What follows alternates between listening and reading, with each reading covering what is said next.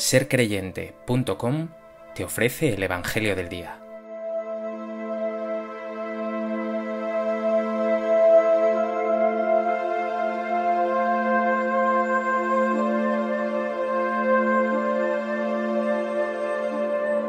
Del Evangelio de Juan. En aquel tiempo dijo Jesús a sus discípulos, No se turbe vuestro corazón, creed en Dios y creed también en mí. En la casa de mi Padre hay muchas moradas. Si no os lo habría dicho, porque me voy a prepararos un lugar. Cuando vaya y os prepare un lugar, volveré y os llevaré conmigo, para que donde estoy yo estéis también vosotros. Y a donde yo voy ya sabéis el camino. Tomás le dice, Señor, no sabemos a dónde vas, ¿cómo podremos saber el camino?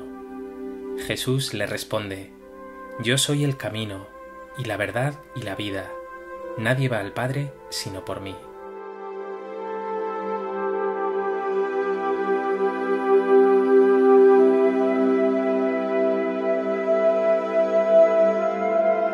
El Evangelio de hoy está tomado de la primera parte del discurso de despedida de Jesús. Ha hablado a sus discípulos de la traición de Judas, de la triple negación de Pedro y también de su propia partida, de su muerte, todos están desanimados, incluso consternados. Pero el Señor les dice, No os turbéis, me voy a prepararos un lugar.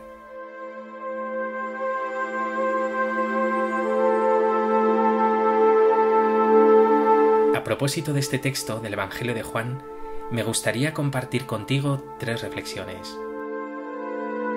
En primer lugar, llama profundamente la atención ver la turbación, consternación o conmoción profunda en que se hallan los discípulos. Jesús, que ha de pasar por el terrible trance de la pasión, les anima, les tranquiliza. Y no lo hace como esos gurús o coaches con ánimos o esperanzas vacías de tú puedes o sal de tu zona de confort. No. La respuesta a la turbación en momentos de prueba se halla en Dios, se halla en Él. Por eso Jesús les dice, creed en Dios y creed también en mí. No les está diciendo, creed este artículo de fe o esta verdad. No se trata de conocer, de saber, de aprender. Con ese creed en Dios y en mí está diciendo en realidad, confiad en mí, estad unidos a Dios. Les está invitando a una adhesión profunda, fuerte con su persona y con su Padre. Seguro que tú también has pasado o estás pasando momentos de turbulencia.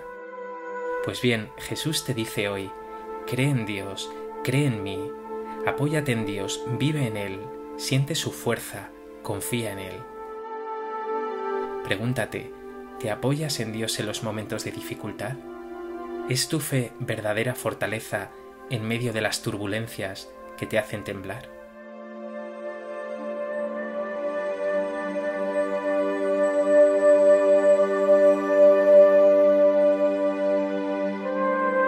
En segundo lugar, Jesús añade, Me voy a prepararos un lugar. Os llevaré conmigo, para que donde estoy yo estéis también vosotros. En la casa de mi Padre hay muchas moradas. Todas estas palabras de Jesús hablan de hogar, de casa, de acogida, de familia, de comunión, de intimidad. Jesús resucitado no se va a vivir glorioso ajeno a nosotros, sino que va a prepararnos sitio, a llevarnos con Él, a convocarnos como familia de Dios. Ni siquiera se trata de un lugar cuasi físico, sino de una relación, de una comunión como la que Él tiene con el Padre, una relación de amor y de vida. Por tanto, no se trata ya de ese Dios que causa estupor o sobrecogimiento, ante el que sólo podríamos ser siervos o esclavos, sino ese Dios Padre tierno, acogedor, que nos hace hijos, hermanos de Jesús. Su presencia no es ese templo gigantesco de Jerusalén lleno de incienso y de sacrificios vacíos, sino esa relación familiar de amistad con Él. El temor, lo sacro, deja lugar a la confianza y a la cercanía. Medita, ¿vive ya esa familiaridad y esa cercanía con Dios? ¿Crees en esa vida eterna esa vida plena que Él tiene preparada para ti? o vives aún en la incertidumbre y en el temor?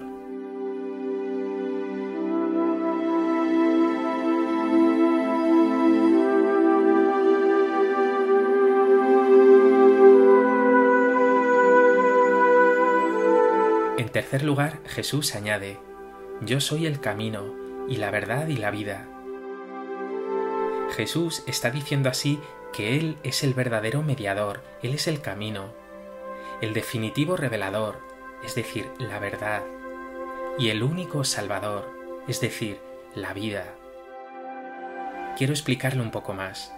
Jesús es el camino, una imagen que evoca ese camino del pueblo de Israel hacia la tierra prometida.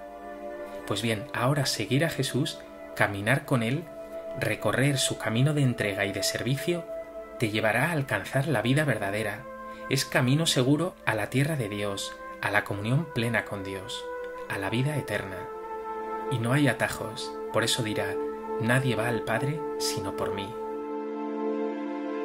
Jesús es también la verdad, la revelación plena de Dios. Solo Él, que conoce al Padre profundamente, puede dárnoslo a conocer. Él no habla de oídas, sino de lo que conoce bien de su mismo ser y Él no te revela historias lejanas a ti, sino la verdad de tu mismo ser, tu origen, tu vocación, tu destino. Y Él es la vida, el único que con Dios la posee en plenitud, el único que puede comunicarla, compartirla contigo, llenarte de vida eterna. Él resucitado vive lleno de la vida de Dios, y de ella participa ya por el bautismo y por ese encuentro constante con Él en la oración, en la Eucaristía, en la palabra, en el hermano, en el pobre. Por eso hazte uno con Jesús, sigue sus huellas y descubrirás la verdad de tu ser, y experimentarás felicidad, dicha, vida verdadera, que un día será plena en Dios.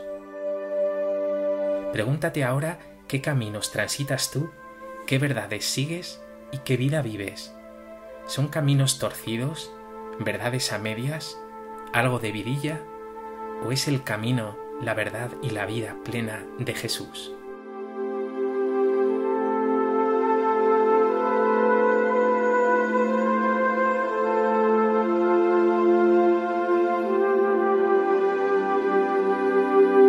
Pues que este Evangelio te lleve a unirte más y más a Jesús, camino, verdad y vida, a llenarte de esperanza con su palabra y sus promesas, y a dejar que Él consuele y sane las heridas que provocan en ti el miedo, la incertidumbre y la desesperanza.